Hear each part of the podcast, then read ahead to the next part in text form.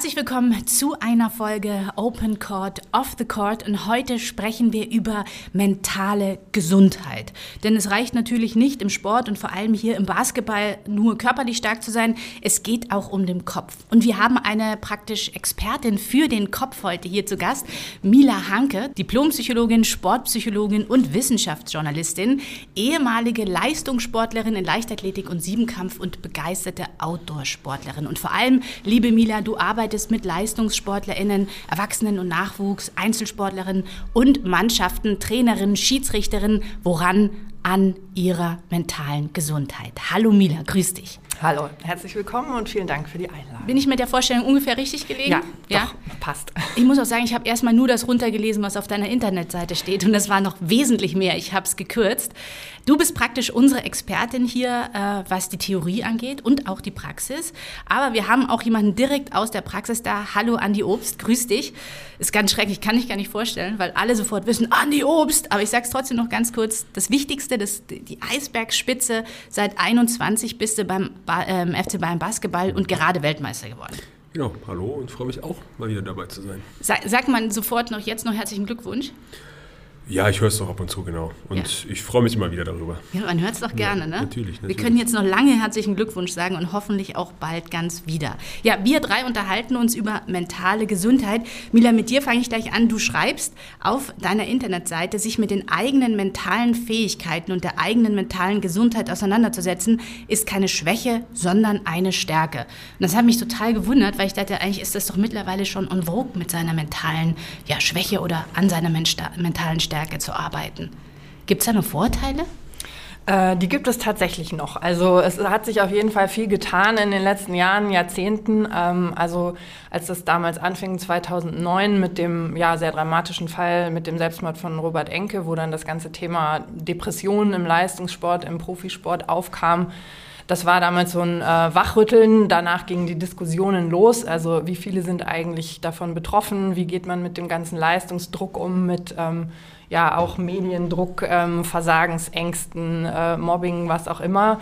Und seitdem hat sich tatsächlich einerseits ähm, viel getan. Also es ist jetzt, wie du sagst, ähm, vielleicht noch nicht so richtig en vogue, aber es wird auf jeden Fall sehr viel normaler über psychische Probleme, psychische Belastungen ähm, zu sprechen. Auch ähm, im Leistungssport ähm, ist es mittlerweile so, dass immer mehr Sportpsychologen tatsächlich ähm, für Vereine, für Verbände, für Olympiastützpunkte arbeiten.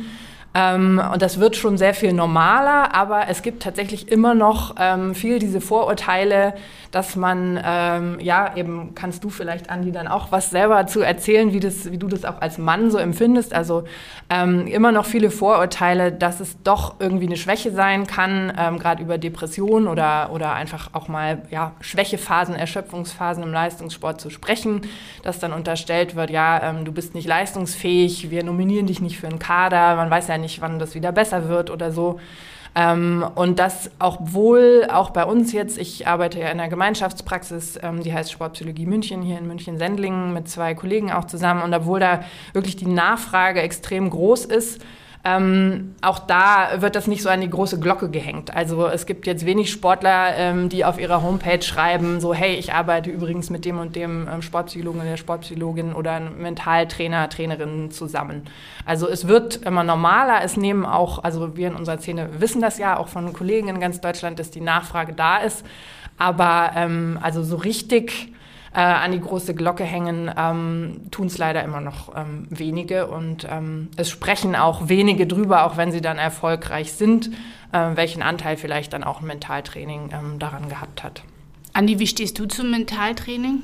Ist sehr wichtig, würde ich sagen. Also es bis zum, ab einem gewissen Punkt, glaube ich, unvermeidbar. Ab einer gewissen Belastung, einem gewissen Niveau ist das sehr, sehr wichtig.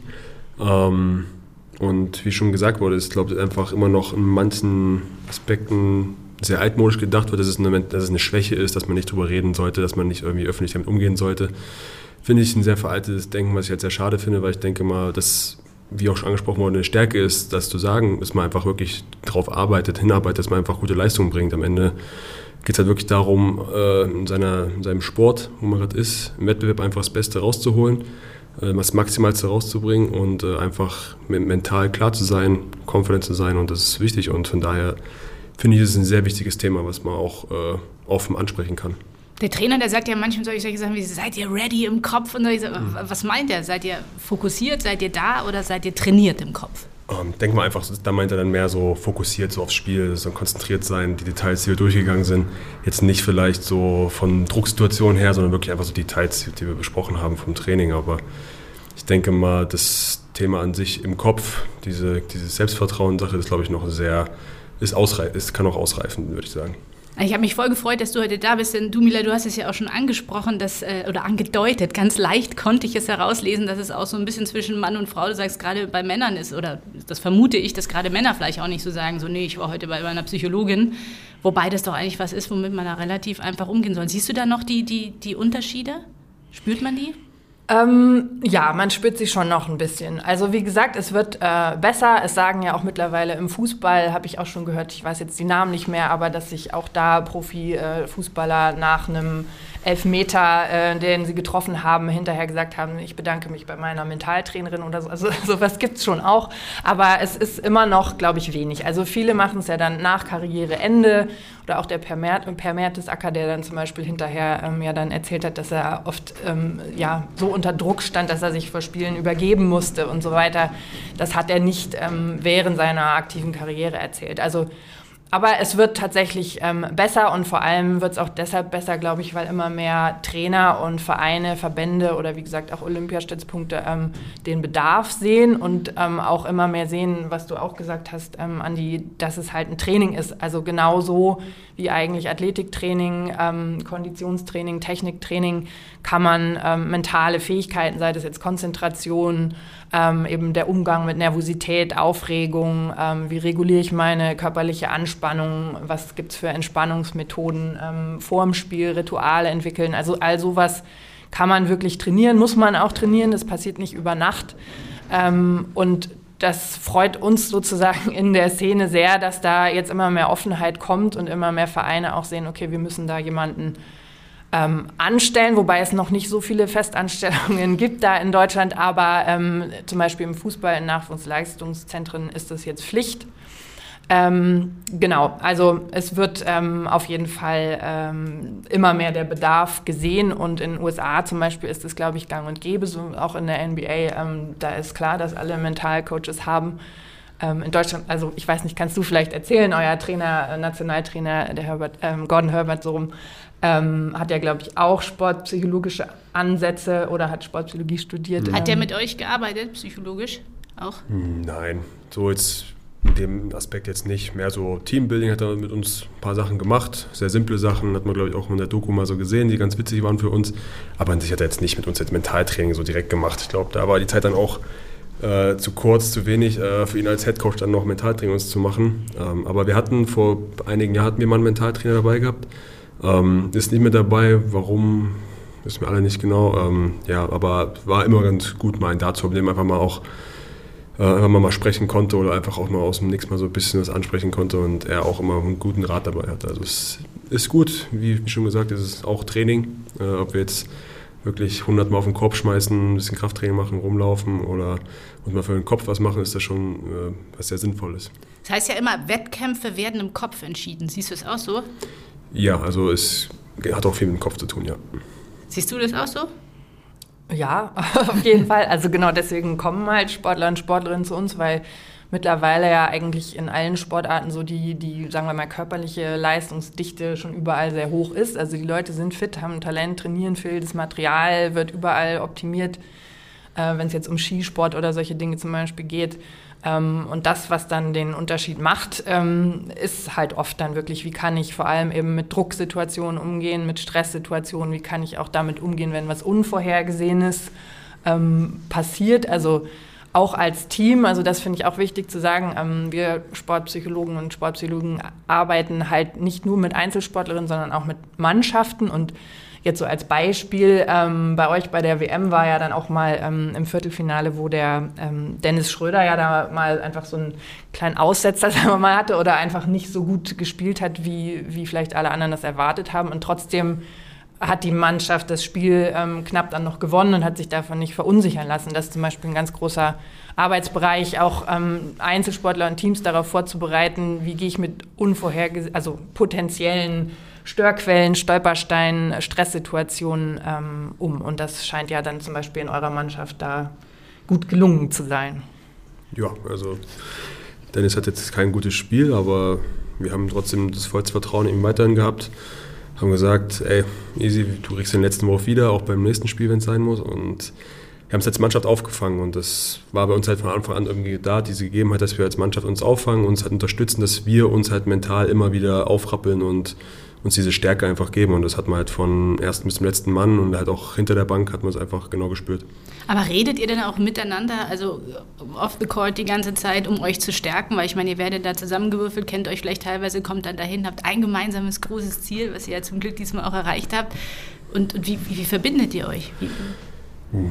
Bei uns, es war relativ simpel bei uns. Wir alle kannten uns, wie gesagt, schon ein bisschen länger. Wir wussten, wir haben eine Menge Potenzial, wir haben sehr viel, was wir, was wir mitbringen und dass wir diese Chance jetzt nutzen müssen und haben uns am Anfang noch alle super verstanden, so wie es halt ist und hatten auch eine Menge Spaß zusammen. Wir haben halt auch akribisch, fokussiert gearbeitet von Tag zu Tag. Ähm, und dann, klar, kommen diese Momente, so sei es das Viertelfinale oder dann das Halbfinale gegen USA, wo es dann so sehr enge Spiele sind. Und dann, klar, ist dann der, spielt dann der Kopf auch ein bisschen mit. So, USA hat einen Run und wir waren alle schon so ein bisschen, oh. Dann hat Joe Vogtmann hat dann einen ziemlich guten Satz äh, bei drei, vier Minuten, glaube ich, vor Schluss gebracht der, glaube ich, so da auch viel zu dem Thema heute passt. Einfach so, jetzt denkt euch nicht vor, stellt euch nicht vor, was passiert, wenn wir gewinnen oder verlieren. So, denkt nicht voraus, was jetzt passieren könnte, wie würdet ihr euch fühlen, wenn wir verlieren, wie fühlt ihr euch, wenn wir gewinnen, sondern seid jetzt im Moment hier, jetzt spielen wir, jetzt müssen wir das Ding spielen und jetzt wir dürfen nicht vorausdenken. Und ich denke mal, es hat jeden nochmal so runtergeholt, so ein bisschen auf den Boden gebracht, nochmal so durchatmen lassen, sagt, ja, wir spielen unser Ding und und jetzt warten nicht drauf, was jetzt passiert und dann schauen wir, wie wir uns fühlen, sondern wirklich, wir hatten es in eigener Hand und wollten das auch wirklich kontrollieren und nicht einfach in der Zukunft leben. Und das, denke ich mal, war ein sehr guter Satz. Also der hat mir in dem Moment auch sehr, sehr viel gebracht und äh, den denke ich halt auch sehr gern zurück. Da weint dein Herz für Ludmila, oder? ja, genau, das wollte ich sagen. ja, aber tatsächlich ist das ähm, eben ein ganz wichtiger Punkt, eben wie geht man mit mit engen Situationen, mit Crunch-Times sozusagen auch um in so diesen Ballsportarten und ähm, mit Fehlern, mit Rückstand. Ähm, Gibt es ja viele andere Beispiele, auch Tennis oder so, wenn ein Satz verloren ist, wie schaffe ich es dann, ähm, mich trotzdem noch wieder darauf zu fokussieren, dass ich noch gewinnen kann. Und gerade dieses im Moment sein ist ein ganz wichtiges Thema. Also so richtige Druck, ähm, Nervosität und Angstgefühle entstehen eigentlich immer dann, wenn man mit den Gedanken halt sich entweder mit irgendwas Negativem in der Vergangenheit beschäftigt, also dass man jetzt zum Beispiel denkt, ähm, oh, äh, letztes Mal, als es so knapp war, zwei Minuten Verschluss haben wir auch verloren, das passiert jetzt bestimmt wieder. Oder man halt an die Zukunft denkt, so, oh Gott, oh Gott, wenn ähm, eben, wenn ich jetzt diesen Dreier nicht treffe, dann ähm, dann ist man halt mit den Gedanken in der Zukunft oder in der ähm, Vergangenheit und eben nicht im Moment. Und diese negativen Gedanken lösen dann eben auch negative Gefühle aus, legen, lösen körperliche Reaktionen aus, werden Stresshormone ausgeschüttet und so kann sich das negativ ähm, hochschaukeln in so einen Kreislauf. Aber eben, wenn man es schafft, im Moment zu, ähm, zu sein und zu bleiben, und sich dann wirklich nur auf den nächsten Handlungsschritt zu konzentrieren, dann ist das, also das ist eine Fähigkeit, wo wir sehr viel üben sozusagen mit, mit Einzelsportlern und Mannschaften. Also das war genau der richtige Satz sozusagen. Ich greife jetzt in meinem Skript voll weg, aber es ist so interessant gerade, wie übt man das? Also ich meine, wie übt man genau das im Moment bleiben?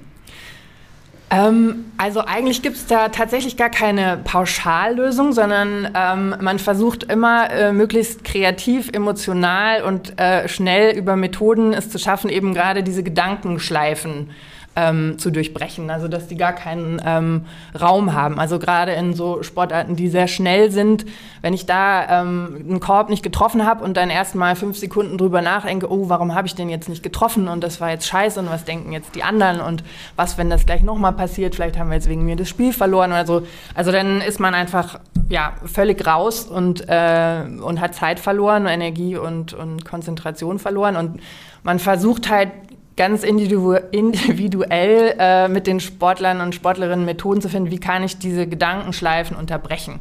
Und es kann zum Beispiel eine Methode, die ich gerne verwende, sind wirklich ähm, äh, so innere Bilder. Also dass man ähm, versucht, ein, ein Bild zu finden, was man sich dann in dem Moment vorstellt, was diese Gedanken ähm, stoppt also es könnte jetzt auch wirklich einfach nur so ein Stoppschild sein, ja, sagen wir mal.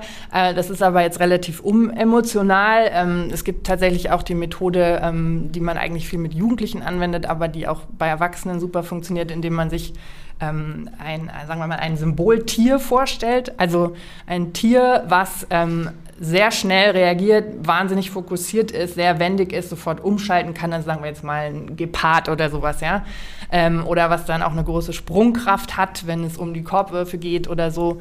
Ähm, also dass man gar nicht in so eine rationale, kognitive, innere Selbstgespräche kommt, jetzt versucht dagegen anzureden, jetzt jetzt fokussier dich doch mal und jetzt denk doch nicht an den nächsten Ball oder jetzt denk doch nicht an das Spielergebnis, das funktioniert meistens nicht, sondern dass man versucht, Bilder zu finden ähm, die sofort diesen Fokus auslösen. Also sei das jetzt ein Adlerblick oder sowas, sagen wir mal, ja, oder ähm, oder es kann auch sein, dass man ein Idol hat, also irgendeinen ähm, anderen Basketballspieler, wo man weiß, der lässt sich durch nichts aus der Ruhe bringen.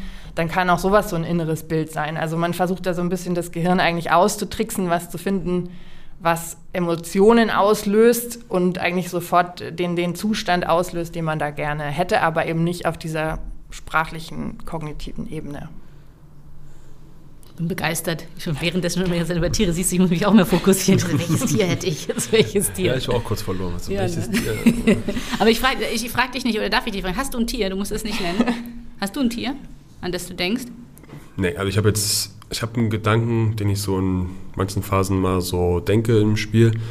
Aber den denke ich seitdem, das hat mir damals ein Trainer sogar erzählt, äh, in, in Bamberg noch eine U16 war das. So, wenn es mal gerade nicht läuft, wenn du mal ein paar verworfen hast, dann denk halt mal beim Freiwurf kurz mal daran. Das kann ich vielleicht mal kurz ein bisschen durchatmen, Gedanken ein bisschen runterbringen und dann seitdem denke ich auch eigentlich meistens, wenn ich solche Stresssituationen habe oder ich merke, es ist gerade eine Situation, wo ich vielleicht, wo mir das weiterhelfen könnte, dann habe ich das schon so, ehrlich gesagt, im Kopf ein bisschen, ja.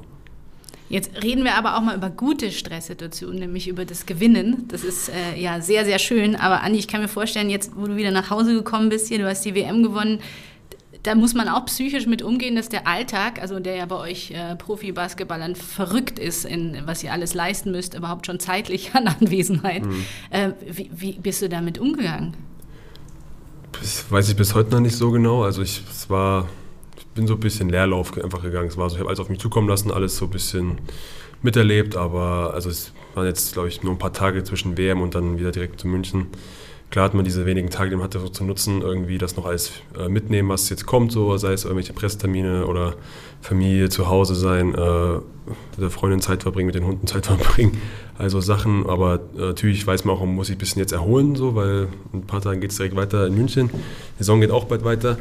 Und dann war es schon irgendwie ein kleiner Stress, muss ich mal sagen, irgendwie das alles unter Hut zu bekommen und dann auch direkt wieder in den Alltag zu bekommen und dann auch wieder diesen Wettbewerbs hier Modus da anzuschalten, weil nach der WM, nach dem Finale geht erstmal geht erstmal so ein Loch, weil der ganze Druck fällt dann so ein bisschen ab, so diese ganze Anspannung äh, verlässt einen und dann wieder hochzufahren, das war schon sehr, sehr schwer, muss ich sagen. Also ich glaube, da ging es dann äh, meinen Kollegen Isaac und Nils genauso.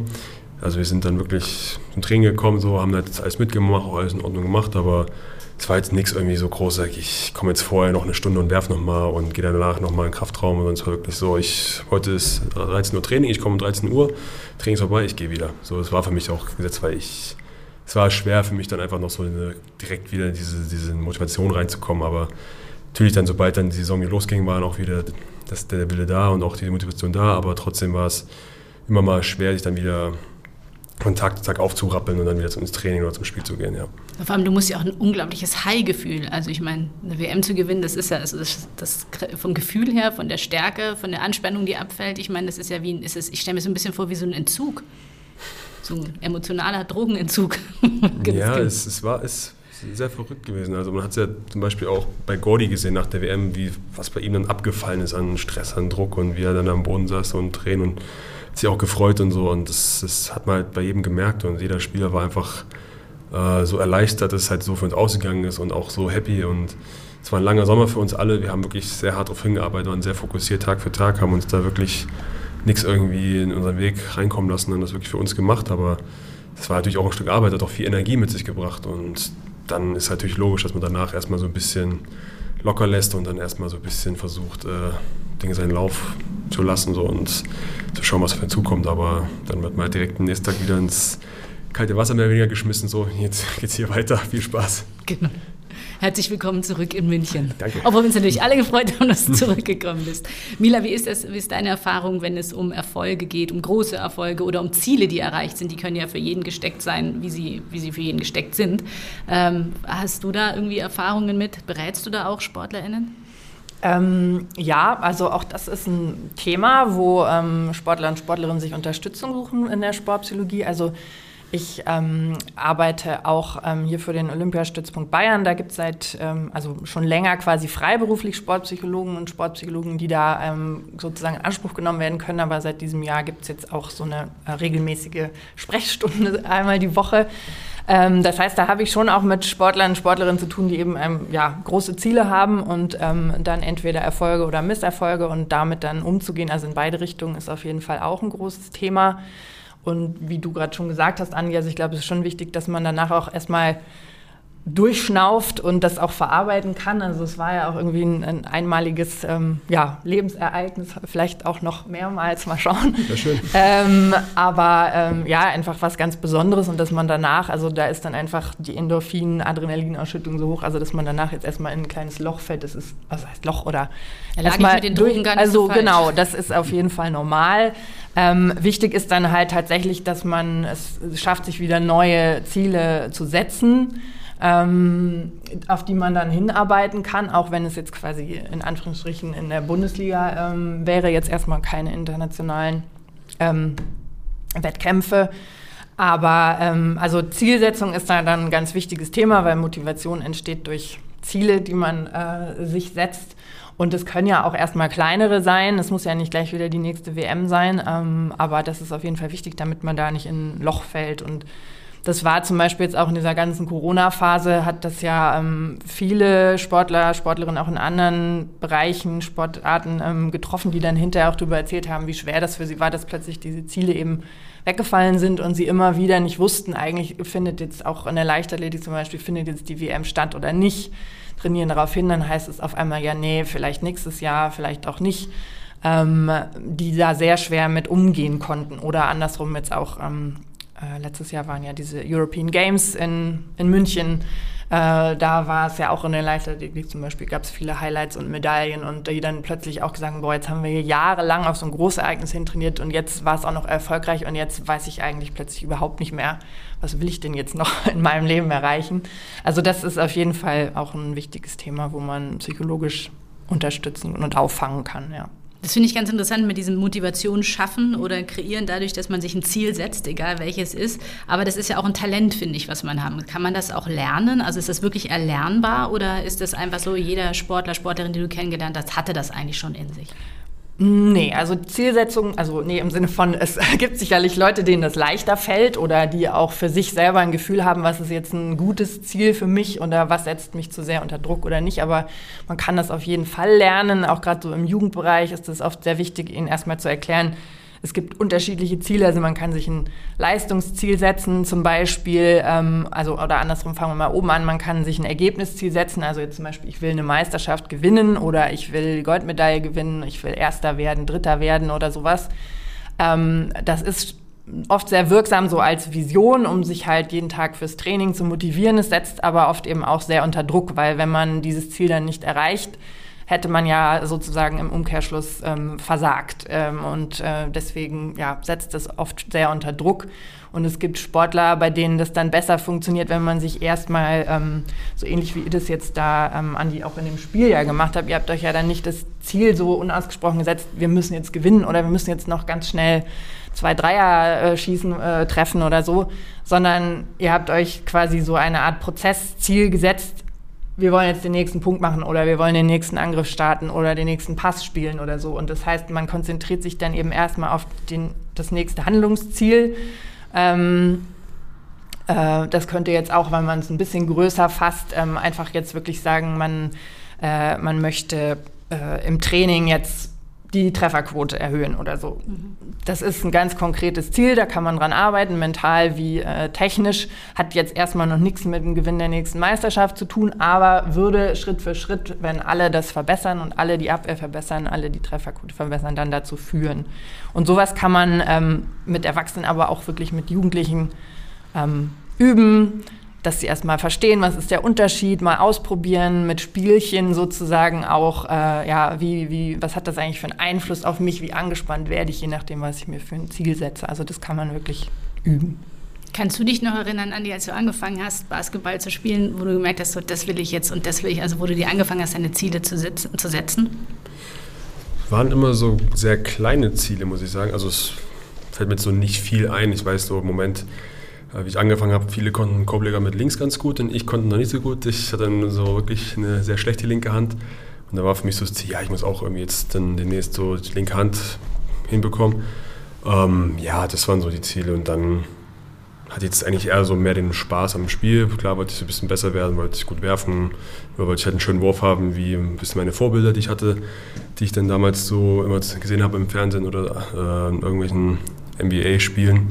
Ähm, von daher waren das so minimale Ziele, so aus dem Spaß heraus. Also es war jetzt nicht so direkt hier leistungsmäßig jetzt hier da und da hin will. Das hat sich dann einfach irgendwann mit 13, 14 so gegeben, dass ich dann gemerkt habe, okay, da geht mehr. Und dann war, hat auch ein Trainer mir so ein bisschen geholfen, hat gesagt, willst du leistungsmäßig spielen oder willst du weiter so hobbymäßig machen? Wenn du leistungsmäßig spielen willst, dann werde ich dir helfen, dann können wir gerne ein bisschen mehr trainieren, bisschen mehr machen. Und dann war für mich klar, ja, lass uns versuchen, was geht, lass uns rausholen, was drin ist. Und dann haben wir halt viel gepusht und war auch nicht immer easy. Wir hatten auch ein paar Gespräche gehabt, so, weil es mir auch nicht immer leicht gefallen ist, sage ich mal. Aber dann, klar, es war jetzt auch Teil dieses Prozesses und alles gehört irgendwie, ist ein Prozess. Es ist wichtig, dass man auch einen Prozess durchläuft, weil, wie gesagt, es geht jetzt nicht von 0 auf 100. Man, man muss wirklich so viele Schritte durchgehen, man wird auch mal Rückschläge erhalten. Aber ich denke mal, wenn man kontinuierlich daran arbeitet, dann auch äh, mental wirklich seine, seine Ziele vor Augen hat oder weiß, was man als nächstes, nächsten Schritt angeht, dann ist man auf einem sehr guten Weg. Also ich denke mal, das ist immer sehr gut geraten und wie ich dann sagte, mit 14, 15 habe ich mir dann wirklich jährlich mehr und mehr Ziele gesetzt und dann ja, kam irgendwann das große Ziel und jetzt bin ich halt ein bisschen an einem Ziel, wo ich so auf dem Niveau, wo ich sein wollte und klar hat man immer noch irgendwelche Ziele. Aber damals mit 14, 15, die Motivation, als dein Trainer dich damals gefragt hat, war das dann die von außen, dass jemand, den du wahrscheinlich geschätzt hast, was dein Trainer war, gesagt hat, du kannst es, wollen wir weitergehen? Oder war es einfach von innen, dass du gesagt hast, ich will unbedingt, ich will in den Profibereich? Ähm, ich wusste, also ich habe mit ihm schon, kannte ihn schon ein paar Jahre, deswegen hatten wir auch ein ganz gutes Verhältnis gehabt. Er wusste, was ich kann. Ich habe dann auch klar schon gemerkt, dass ich äh, ganz gut bin. Ähm, aber es war noch nicht so direkt gesagt, ich will direkt in den Profibereich. Ich hatte für uns damals also in Halle war, glaube ich, das höchste Niveau. Okay, war Weißenfels, hat in der ersten Liga gespielt, aber war trotzdem gefühlt weit weg. Das war für mich dann so Regionalliga, also erstmal so krass, das ist so das Level, wo du vielleicht hin willst oder mal spielen willst, weil das war für USV Halle, für den Verein war das schon sehr, sehr viel. War schon ein cooles Statement und dann war ich schon okay, in dem Herrenbereich muss man erstmal bestehen und klar, mit 14, 15 ist auch nicht immer einfach. Dann hast du halt mal U20 gespielt und dann hat man da mal auf den Deckel bekommen. Ähm, ja, und das, das, wie gesagt, dieses Profi, Profiziel kam, glaube ich, dann so irgendwann so mit 16, 17, glaube ich, oder 16, sage ich mal. Das habe ich auch, als ich nach Bamberg gegangen bin, damals ins Jugendprogramm, habe ich auch erstmal, glaube ich, gar nicht gecheckt, genau, was jetzt hier eigentlich so abgeht. Ich habe gewusst, es ist ein leistungsorientiertes Basketballprogramm, das Jugendspieler herausbringen will.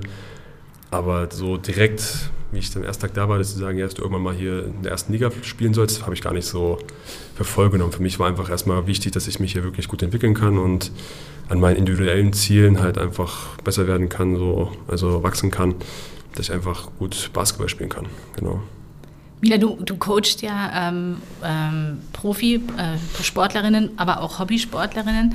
Hast du so einen Punkt, den, wo du siehst, dass Menschen, also Sportlerinnen, ready sind, in Profisport zu gehen, mental? Also gibt es da sowas? Kannst du das von außen sehen?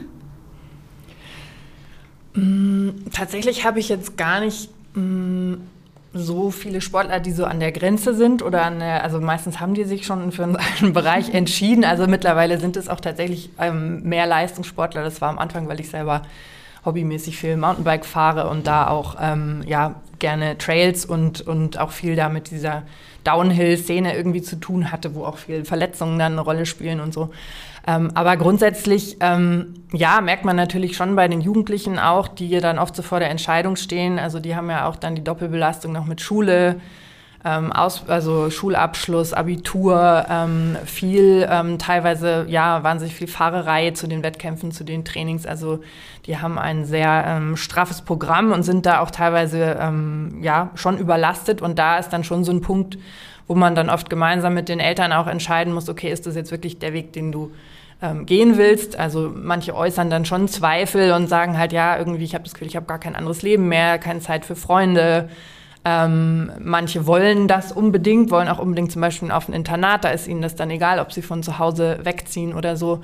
Ähm, manche haben da Zweifel. Ähm, also das ist eher dann so im Jugendbereich wirklich so eine entscheidende Phase, wo man dann, das kann man jetzt nicht nach einem Gespräch ähm, sagen, das ist so ein bisschen längere Beurteilung. Manchmal muss man das eben auch dann wirklich in der Familie, die Eltern, ohne die Eltern wird es ja auch gar nicht funktionieren, ähm, dann besprechen, ähm, was da langfristig dann der der richtige Weg sein kann. Ja. Also es ist natürlich schon wichtig, Leistungssport ist eine tolle Erfahrung, aber es ist auch nicht einfach. Man muss viel Opfer auch bringen und ähm, auch auf einiges verzichten und das muss ähm, ist manchen Kindern oder Jugendlichen klarer als anderen und das muss man dann auch gemeinsam besprechen. Das ist ganz spannend, wie breit dein Beruf ist, wenn man guckt, von wohin bis wohin du die Menschen begleiten darfst.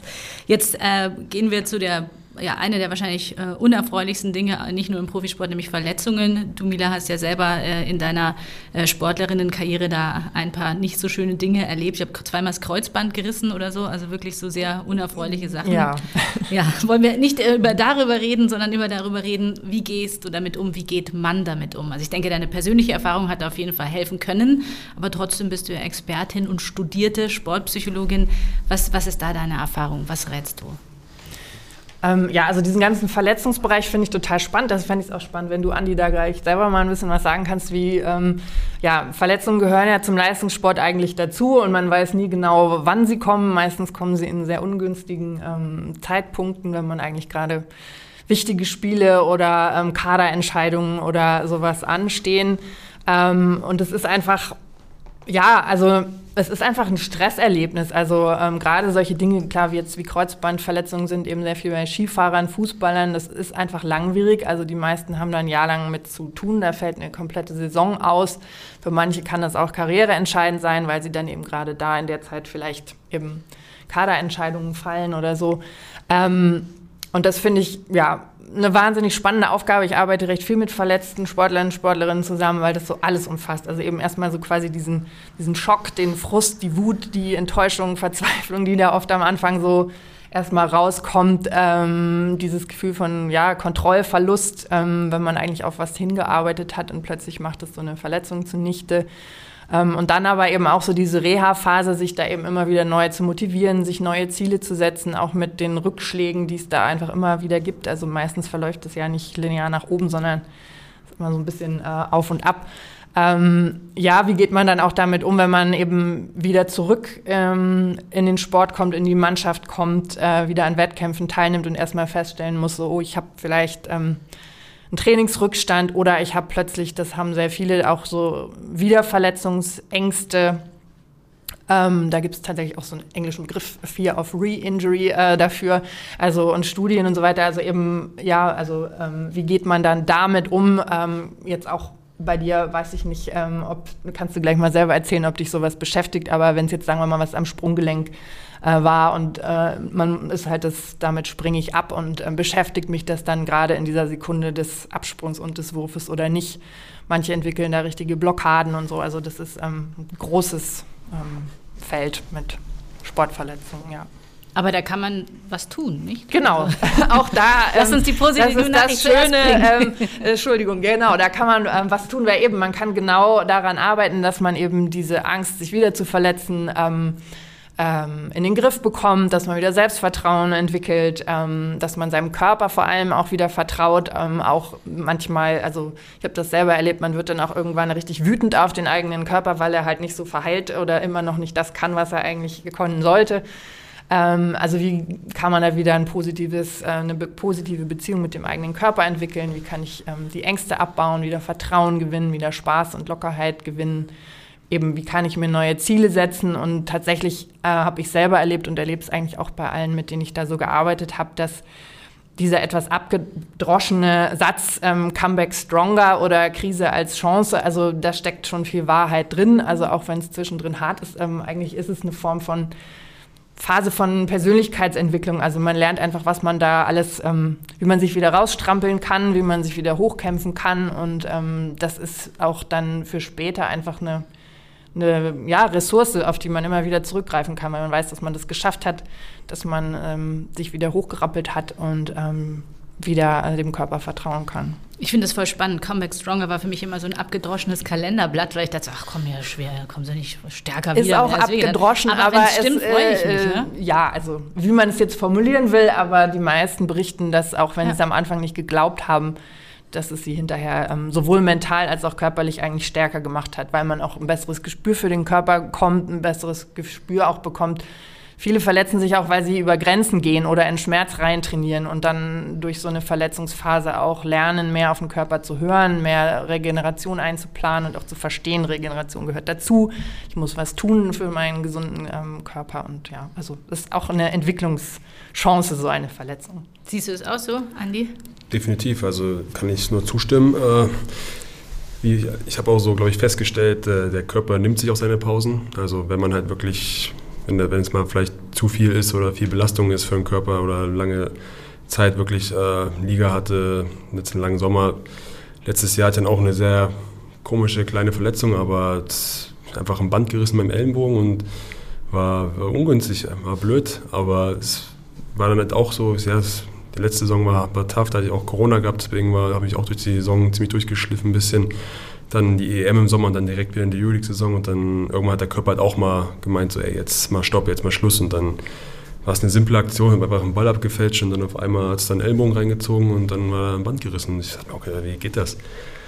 Und ja, das hat mich klar gestresst, aber in dem Moment habe ich dann aber auch gesagt, man muss Best draus machen und jetzt ist es vielleicht mal so diese kleine Pause, die man vielleicht jetzt mal gebraucht hat und die man einfach so für den Körper gut nutzen kann, aber auch für den Kopf gut nutzen kann und äh, habe die Zeit auch sehr gut genutzt, äh, so privat, äh, aber auch selber für mich, einfach so mal wirklich mal kurz ein bisschen Abstand zu gewinnen von der ganzen Sache und selber mal Energie zu tanken für den Rest der Saison, für die nächsten Aufgaben, nächsten Ziele, die anstehen. Konnte mal gut rechargen und ähm, habe dann bin wirklich mit sehr frischem Kopf, mit einer unmenschlichen Motivation wieder rausgekommen.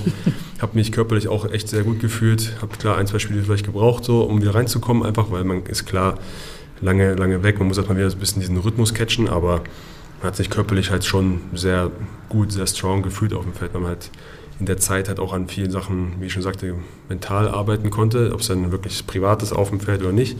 Aber man konnte auch viel am Körper arbeiten für Sachen, die man, Sachen, die man halt in der Saison vielleicht nicht so viel Zeit hat. Und ob es dann ich mal Beintraining ist oder ein bisschen Kondition und so, ist einfach, man kann viele, viele Stellen noch ein bisschen verbessern und das äh, hat man gut genutzt und dann, ja, Comeback Stronger. So, aber, so, aber kann man ja, das sagen. Genau, da kann ich noch gerade ergänzen. Also das, genau, das ist auch ähm, ein wichtiges Thema, was ich dann oft mit den Sportlern und Sportlerinnen zusammenarbeite. So, hey, was, was kann denn jetzt auch das Positive an dieser Verletzungsphase sein oder wie kannst du denn jetzt diese Zeit auch irgendwie positiv nutzen? Und genau, was du gesagt hast, viele entdecken dann so hoch, ähm, ja, ich habe jetzt vielleicht plötzlich mal mehr Zeit für Familie, Partner, Partnerin, für Freunde, die ich sonst nie sehe, weil ich ja irgendwie immer nur hin und her reise. Ähm, ich habe mal Zeit, mich um solche banalen Dinge wie auf einmal äh, dehne ich mehr oder mir, mir mehr Zeit für Blackroll oder ähm, solche Dinge oder ähm, ich habe vielleicht irgendwie ein, ein, Hobby, also ich suche mir auch mal Ressourcen, die mir Energie geben, was du gerade gesagt hast, ähm, von denen ich dann auch später, äh, wenn es wieder stressiger wird, profitieren kann. Also manche nutzen die Zeit eben wirklich, um gerade dann zu sagen, okay, jetzt gehe ich mal regelmäßig zum Mentaltrainer, Mentaltrainerin oder jetzt lerne ich mal Entspannungsmethoden oder beschäftige mich mal mit Yoga, Meditation, irgendwas, was ich sonst vielleicht nie machen würde, weil es immer hinten runterfällt. Und wenn diese Phase dann vorbei ist, merken sie, okay, davon profitiere ich jetzt, aber das, ich habe mir da neue Ressourcen erarbeitet, neue Stärken gefunden, habe aufgetankt, habe mein soziales Umfeld gestärkt. Ähm, also das genauso wie du es berichtet hast, das ist auch was, was man da auf jeden Fall erarbeiten kann gemeinsam. Auf, am Ende kann man es eh nicht ändern. Man ist verletzt, Äh, schneller heilen tut es dann auch nicht. Äh, muss halt, wie gesagt, das der Situation das Beste machen und das äh, kann jedem nur zugutekommen. Hast du schon immer so positiv gedacht oder hast du das erlernt? Ich denke mal, das muss man lernen. Also vielleicht können es manche so direkt, vielleicht aus dem Umfeld, dass sie einfach so direkt mitbekommen haben. Ähm, aber am Ende muss man das einfach, glaube ich, lernen. Es ist klar nie einfach. Es gibt immer Phasen oder Tage, wo man sagt, oder ich verletzt war, sitze am Spielfeld dran, dann schaue ich das Spiel zu, klar habe ich dann Bock mitzumachen oder Bock mitzutrainieren, wenn ich zugeguckt habe. Aber ähm, trotzdem hat man dann so wieder das große Ganze ein bisschen im Blick und weiß gerade, es geht nicht anders. Ich gut dabei bin, ich sehe es mir an und mache halt davor, danach mein Zeug, um einfach wieder äh, stronger, einfach besser zurückzukommen. Und dann, wenn man so diesen Gedanken immer wieder im Kopf hat, sich vor Kopf oder vor Augen führt, dann hilft das schon sehr, sehr dabei. Ich möchte sofort dein Mind in meinem Kopf haben, dein ganzes Mindset hier. Ich möchte auch stronger zurückkommen, auch ohne Verletzung, wenn das möglich ist. Ich hätte gerne noch ein Praxisbeispiel und zwar, ähm, wenn du jetzt äh, auf dem Feld bist und dann haben wir ja schon besprochen, du kannst gar nicht groß nachdenken. Also im besten Fall tust du das auch nicht, sondern du fängst und du triffst dann im aller, allerbesten Fall noch. Ähm, das kann man ja wahrscheinlich körperlich extrem gut trainieren, tausendmal wiederholen und irgendwie schauen, ähm, dass das alles klappt. Aber wie bereitest du dich vorm Spiel mental vor? Gibt es da Rituale, die du hast? Keine konkreten. Ich habe so immer denselben Ablauf, aber es ist, wann ich in die Halle komme, umziehen, tapen, meine Routine auf dem Feld, äh, die ich so mache beim Werfen, Dribbeln, ein bisschen Körpermobilisation stärken, die Sachen einfach. Und ja, das sind so wir haben so viele Spiele, das ist so mein Rhythmus, den ich gerne mache, da fühle ich mich wohl, da ist alles super. Ähm, versuche ich nicht zu viel Hokuspokus da jetzt reinzumachen. So, das Nichts Abergläubisches, du wirst nicht mal Salz hinter dich oder so. Nee, sowas, sowas auch nicht. Ähm, habe ich jetzt auch nie so wirklich gemacht. Ich habe dann einfach so wirklich, ich hole auch viel aus dem Training, so einfach so mein Selbstvertrauen ist viel aus dem Training, weil ich halt auch gerne so vorm Training, nach dem Training werfe oder ein paar Sachen mache, so eine Routine. Und das halt so ist so ein bisschen mein Aberglaube, sage ich mal so, dass die harte Arbeit oder sich dann auch auszahlt, ähm, dann bin ich auf dem Feld dann meistens auch ziemlich locked in und versuche einfach dann jetzt nicht zu viel nachzudenken und schaue, das Spiel auf mich zukommen zu lassen und dann nicht irgendwie zu strikt auf eine Sache zuzurennen, sondern zu gucken, was passiert und dann wird es die Sache schon aus dem Flow ergeben und also so versuche ich das meistens anzugehen. Klar gibt es mal Drucksituationen, wo man dann ein bisschen mehr wie es wieder runterbringen muss, dann habe ich schon mal wie erzählt, so dieses eine Bild mhm. vor Augen ähm, oder atme mal tief durch, aber am Ende habe ich einfach Spaß auf dem Feld und das ist so alles, was mir so ein bisschen mal den Druck irgendwie so dann ein bisschen nimmt. Also am Ende ist es ja trotzdem toll, so sein Hobby da auf dem Feld spielen zu können und dann wirklich vielleicht mal in solchen Crunch-Time-Phasen auf dem Feld stehen zu dürfen, wie man es sich früher vielleicht erträumt hat oder wenn man so NBA-Spiele zugeschaut bei Kobe oder so, dann selber solche Spiele mitmachen zu dürfen, dann ist das schon auch eine Sache, die mich dann immer sehr sehr glücklich machen lässt, aber dann halt auch sehr competitive, aber auch sehr gelassen, sage ich mal. Mila, eine Sache wollte ich dich noch fragen, wir reden ja hier zu Recht sehr viel über Basketball, aber du coachst ja auch verschiedene Sportlerinnen, die verschiedene Sportarten ausüben. Gibt es da große Unterschiede? Also, oder ist es wirklich, gibt es so Typ Sport, Sportlerinnen, die so einigermaßen dieselben Bedarfe haben? Bedürfnisse? Also eigentlich genau sind die, die Bedürfnisse und Themen äh, mit denen die äh, Sportler und Sportlerinnen kommen, äh, tatsächlich sehr übergreifend, sehr ähnlich. Das ist ganz oft eben wirklich dieser Umgang äh, mit Leistungsdruck, mit Druck, äh, mit Nervosität, Angst. Also es gibt ja schon diesen klassischen, auch manchmal ähm, gerade so in diesem Entwicklungsbereich, ich arbeite auch mit ein paar jüngeren Basketballern, ähm, die einfach im Training immer super abliefern, aber sobald es dann halt mal wirklich um ja, Sichtungsturniere, Entscheidungen geht oder mehr Druck entsteht, auf einmal irgendwie dann doch total verkopfen bis oder einen richtigen Blackout kriegen oder so. Ähm, also dieser Umgang mit dieser Wettkampfdrucksituation, ähm, dann Umgang mit, mit Rückschlägen, ähm, sei das jetzt aber auch ganz wichtig, eben so Fehler im Spiel, also Rückstandfehler im Spiel, wie kann ich die möglichst schnell abhaken. Ähm, wie gehe ich aber auch dann mit Niederlagen um, tatsächlich, also nach dem Spiel. Ähm, Konzentration, Fokussierung, mich nicht ablenken lassen, auch bei so Zuschauersportarten zum Beispiel, ähm, ist ein wichtiges Thema. Ja, Verletzungskrisen habe ich schon gesagt, Motivation, Zielsetzung, ähm, dann auch dieses Thema, da hatten wir jetzt noch nicht nur so angedeutet, ähm, Aktivierung und Entspannung. Also wie finde ich sozusagen mein für mich persönlich richtiges ähm, Aktivierungslevel vor dem Spiel oder im Spiel, wo ich weiß, also wenn ich das habe, dann, dann kann ich eigentlich am besten meine Leistung abrufen.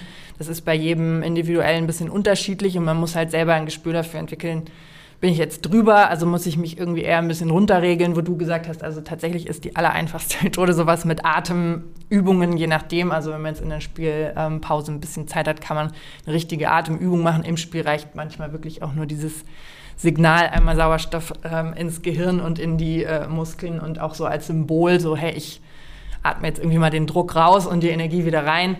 Ähm, aber da eben dieses ganze Thema Aktivierung und Entspannung ist ähm, auch noch ein wichtiges oder auch grundsätzlich einfach so Selbstbewusstseins, Selbstwertthemen, Selbstzweifel. Die meisten Leistungssportler sind recht perfektionistisch und ähm, immer sehr streng mit sich selbst. Also auch sowas kann ein äh, Thema sein, wie schaffe ich es da so ein bisschen ähm, mehr Selbstfürsorge zu entwickeln für manche, die vielleicht auch ein bisschen zu hart trainieren, sich eben keine Pausen gönnen oder ein bisschen mehr Selbstgnädigkeit, ähm, um nicht immer so kritisch mit allem umzugehen. Also eigentlich sind die Themen wirklich übergreifend, aber natürlich gibt es Sportarten, ähm, sagen wir jetzt mal Bogenschießen oder sowas, was wahnsinnig viel mit Konzentration zu tun hat, ähm, die da dann noch so ein bisschen Sonderpunkte haben, aber eigentlich also es geht über alle Leistungsstufen, alle Altersstufen sind die, die Themen und Fragen, mit denen die Sportler und Sportlerinnen kommen, eigentlich sehr ähnlich. Über ein Thema haben wir jetzt aber noch gar nicht gesprochen, nämlich so dieses gläserne Dasein. Ich meine, es ist der FC Bayern Basketball, wo wir hier sitzen. Da hast du eine Menge Fans, die euch anfeuern, wenn es gut läuft und versuchen, bei euch zu bleiben, aber auch viel zu schimpfen, wenn es schlecht läuft. Das ist auch so ein bisschen eine bayerische Art, finde ich, auch wenn das unsere Hörerinnen vielleicht nicht so sehen. Aber trotzdem, das sind halt einfach Fans und man geht einfach mit und man wird dann vorverurteilt teilweise oder auch vielleicht so beurteilt, wie es einem nicht passt. Andi, wie gehst du denn damit um? Weil ich glaube, das von außen Druck von, von Fans ist natürlich auch noch was anderes.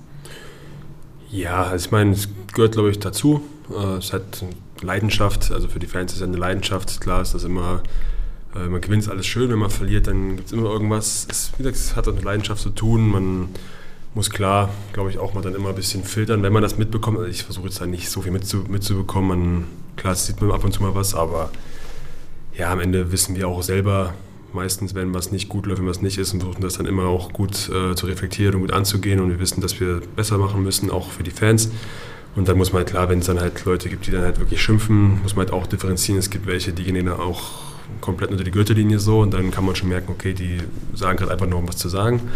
Und es gibt auch welche, die sagen auch wirklich was mit, mit aufbauenden Worten sogar und dies und das. Also es es gibt auch viele Fans, die einen dann mal sagen, ist nicht gut, aber die trotzdem dann auch wieder ein bisschen so Energie geben, so einfach versuchen wieder aufzubauen. Das ist dann auch immer sehr, sehr cool und das am Ende sitzen wir alle irgendwann auch wieder im selben Boot und versuchen wir auch alles maximal zu rauszuholen, haben ein Ziel vor Augen und ja, für uns Sportler, also ich finde, man sollte selber nicht jetzt zu viel drauf geben. Man muss klar die Sache ein bisschen ernst nehmen, muss schauen, äh, was ist, was ist schlecht gelaufen, man muss sich selber in die Nase fassen und gucken, was ich anfangen, was kann ich besser machen, was war nicht so gut. Äh, wo könnte ich vielleicht Leute unterstützen, finde ich. Also ist eine Mannschaft ziemlich wichtig. Und ja, man darf auf jeden Fall schlechte Leistungen nicht ignorieren, so nicht. Also von daher sollte man trotzdem jetzt nicht zu sehr aber auch sich damit runterziehen lassen und sagen, oh, alles blöd und wird nicht mehr, sondern muss das trotzdem weiter daran arbeiten, wie man am allem arbeiten sollte. Aber die Fans der Gegenmannschaften sind ja auch oft sehr, sehr wild. Also ich meine, da müsst ihr echt, also da darf man nicht zuhören. Ich frage mich wirklich, wie, wie ihr in manchen Spielen tunneln könnt, wenn ihr so ausgebuht werdet oder man merkt genauso, ah nee, da hat gerade keiner Bock drauf, dass ihr gewinnt. Och, ja, ich finde es ganz, ganz geil eigentlich, muss ich sagen. Ich, mir macht das Spaß. Also ich, Ausgebuht zu werden? ich, ja, wenn man so, wenn man so auswärts irgendwo spielt oder so gegnerische Fans dann so einem wirklich so gerade das überhaupt nicht gönnen oder so, das ist schon, hat was. Also es ist ja auch, wie schon sagte, ich meine, man schätzt das ja auch so, dass man einfach dann wirklich so vor so Kulissen spielen darf, wie man jetzt in Belgrad zum Beispiel spielt, und dann sind so 18.000 Fans, die einfach dann komplett gegen einen sind, einen auspfeifen, aber es, trotzdem ist das so eine Art an Genuss, die man einfach dann mitnimmt und klar ist der Druck dann wahrscheinlich höher, weil ich weiß, wenn ich den jetzt verwerfe, den Dreier oder den Freiwurf, dann freuen die sich alle. Dann, dann, dann feiern die das halt richtig ab. Das ist natürlich schon blöd, aber äh, ja, es macht auch trotzdem Spaß. Also ich genieße das immer sehr, sehr gern. Aber man sollte es jetzt hier alles gefilmt haben. Deine Augen leuchten, wenn du davon erzählst, wie es in Belgrad war. Ne, ja, aber das ist auch interessant für mich zu hören, weil das eben so individuell ist. Also eben, es gibt Leute, die mhm. können damit total schlecht umreden, die blockieren dann total und andere feuert die das erst noch so richtig an. Oder ähm, man kann sowas total sogar auch ähm, simulieren. Also im Training ähm, machen wir das auch manchmal dann, also dass man halt sagt, okay, wir simulieren jetzt mal Stresssituationen oder ähm, wir simulieren jetzt mal hier Buh, also wir holen mal ein paar Leute, die schreien oder so, ähm, um, ja, um einfach genau das das ist eine Situation, wo man vielleicht dann manchmal auch in der, in der Intensität vielleicht gar nicht so denkt, so ja, ja, hier jetzt Auswärtsspiele, aber vielleicht nicht so darauf vorbereitet ist. Ähm, aber auch sowas gehört zum mentalen Training, sich halt auf so Situationen, die einen aus der Bahn werfen könnten, ähm, eben mental vorzubereiten. Ähm, aber eben, ich finde es spannend, das ist auch wirklich so. Manche Leute äh, feuert das erst noch so richtig an und die äh, lenkt das da gar nicht ab und andere können sich da gar nicht mehr bewegen oder kriegen keine Luft mehr. Ich habe das mal gesehen äh, bei so einer Fußball-Doku. Ich glaube, bei Arsenal oder so, die haben wirklich, bevor sie in Liverpool gespielt haben, haben sie dann den ganzen Trainingscourt, haben die mit Lautsprechern ausgestattet, haben dann so äh, die Fans so simuliert, haben das ganze Training so, glaube ich, anderthalb Stunden so durchtrainiert mit, äh, mit dem Stadion voller Lautstärke. Das ist halt so eine Simulation gewesen, halt ob es dann was bringt. Weil am Ende fehlen ja trotzdem wahrscheinlich 50.000 Augen, die einen zuschauen, mhm. aber... Und Hände, die Zeichen machen.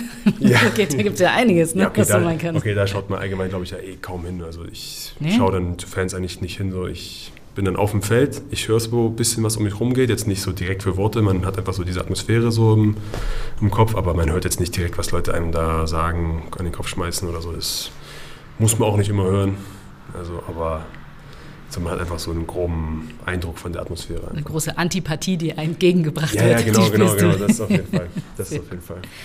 Mila, was kann man lernen als Nichtsportlerin? Was können wir jetzt für unsere Zuhörerinnen, die vielleicht nicht äh, ja, Profisportler und Profisportlerinnen sind, was, was können die mitnehmen? Ähm, ja, also ich glaube, die können mitnehmen, dass ähm, so die Arbeit an, an Fähigkeiten, die mit mentaler Stärke zu tun haben, mentale Fähigkeiten, da kann man eigentlich grundsätzlich von profitieren. Also es hat ja auch was mit Persönlichkeitsentwicklung zu tun. Ähm, also wir machen auch ein Kollege von mir, der ähm, Dr. Tom Kossack, der auch bei Sportpsychologie München mit im Büro ist hier in München, ähm, der hat zum Beispiel das Projekt Mental Stark ähm, mit dem Deutschen Skiverband ähm, ins Leben gerufen. Also es klingt jetzt wieder nach Ski, aber im Grunde richtet sich das an Kinder ähm, schon ab sechs Jahren, wo es wirklich darum geht, ähm, das heißt dann auch mental stark ähm, fit für Sport, Schule und Leben. Also dass die quasi nicht nur was für den Sport lernen sollen, sondern auch ähm, ja, für wie gehe ich mit Stress- und Drucksituationen in der Schule um, äh, wie gehe ich ähm, ja, mit sozialen Themen, emotionalen Themen in, der, äh, im Freundeskreis um, in der Familie und so weiter. Also da geht es eigentlich wirklich um ähm, soziale, emotionale Kompetenzen, Lernen und ähm, Persönlichkeitsentwicklung und das kann eben schon sehr früh anfangen. Und tatsächlich finde ich, überschneidet sich das auch oft jetzt so in meiner Arbeit. Ja, sie kommen, weil sie Leistungssport machen, aber wenn man länger zusammenarbeitet, ist es auch immer eine Art von Persönlichkeitsentwicklung. Und sie lernen ihre Stärken kennen, sie lernen ihre Ressourcen zu finden, sie lernen mehr auf ihr Wohlbefinden zu achten, mit Stress umzugehen, was ja auch, ähm, auch wenn dann die Karriere mal beendet ist und es in die Jobwelt geht, immer weiter ein Thema ist. Ähm, und tatsächlich, wenn man es jetzt rein auf, ähm, sagen wir mal, die Jobwelt überträgt, was man auch eins zu eins eigentlich machen kann. Also wir bieten auch ähm, Vorträge und Seminare an für, für Unternehmen. Ähm, und da geht es aber gar nicht nur um Führungskräfte, sondern eigentlich Mitarbeiter, Mitarbeiterinnen so auf allen ähm, äh, Hierarchieebenen, ähm, wo es ganz viel um dieses Thema, wie gehe ich mit Druck um. Also die haben auch Leistungsdruck, auch wenn es kein sportlicher ist. Die haben auch Zeitdruck. Ähm, äh, Personalmangel, irgendwelche Umstrukturierungen, einfach ähm, Situationen, die, die emotional stressig sind, die sie bewältigen müssen. Ähm, da geht es auch ganz viel um das Thema Resilienz, also noch so ein Wort, was gerade recht ähm, en vogue ist. Also das ist ja eigentlich so die ähm, psychische Widerstandskraft. Wie gehe ich eben mit belastenden oder unerwarteten Ereignissen um? Ähm, und da kann man auch mit ähm, ja, in der Arbeitswelt Resilienztrainings machen, auch Teamresilienztrainings. Also ähm, wie kann man auch als Team, als, also sei es jetzt eine Sportmannschaft oder als Arbeitsteam, gemeinsam mit stressigen Situationen, mit Druck umgehen, mit unvorhergesehenen ähm, Situationen. Ähm, ja, also im Grunde diese, diese Fähigkeiten, eben ja vor allem in diesem Leistungsdruck, also im Grunde, auch das ist wieder ein abgedroschenes Wort, in diesem ähm, Leistung unter Druck oder Performance under Pressure ähm, geistert ja auch so ein bisschen drum, dieser Begriff. Ähm, aber das hat man ja in ganz vielen Lebenssituationen. Also man muss zu einem bestimmten Punkt eine Leistung abrufen, möchte sich darauf bestmöglich vorbereiten. Und ähm, ja, das gibt es eben nicht nur im Sport, sondern auch in ganz vielen Jobs. Plus eben auch, was ich wichtig finde, gerade im Jugendbereich, dass es eben auch ein Beitrag zur Persönlichkeitsentwicklung ist und einfach Selbstbewusstsein stärkt, das Gefühl von Selbstwirksamkeit stärkt, also dass ich mit meinem Handeln, ähm, dass ich Situationen meistern kann und da selber die Kontrolle wieder übernehmen kann, dass ich lerne, mit Konflikten umzugehen. Also das macht besonders auch bei den Kindern und Jugendlichen viel Spaß zu sehen, wie schnell die sich da entwickeln und was das bringt. Also von mir es könnte es ein Schulfach werden, so äh, mentales Training.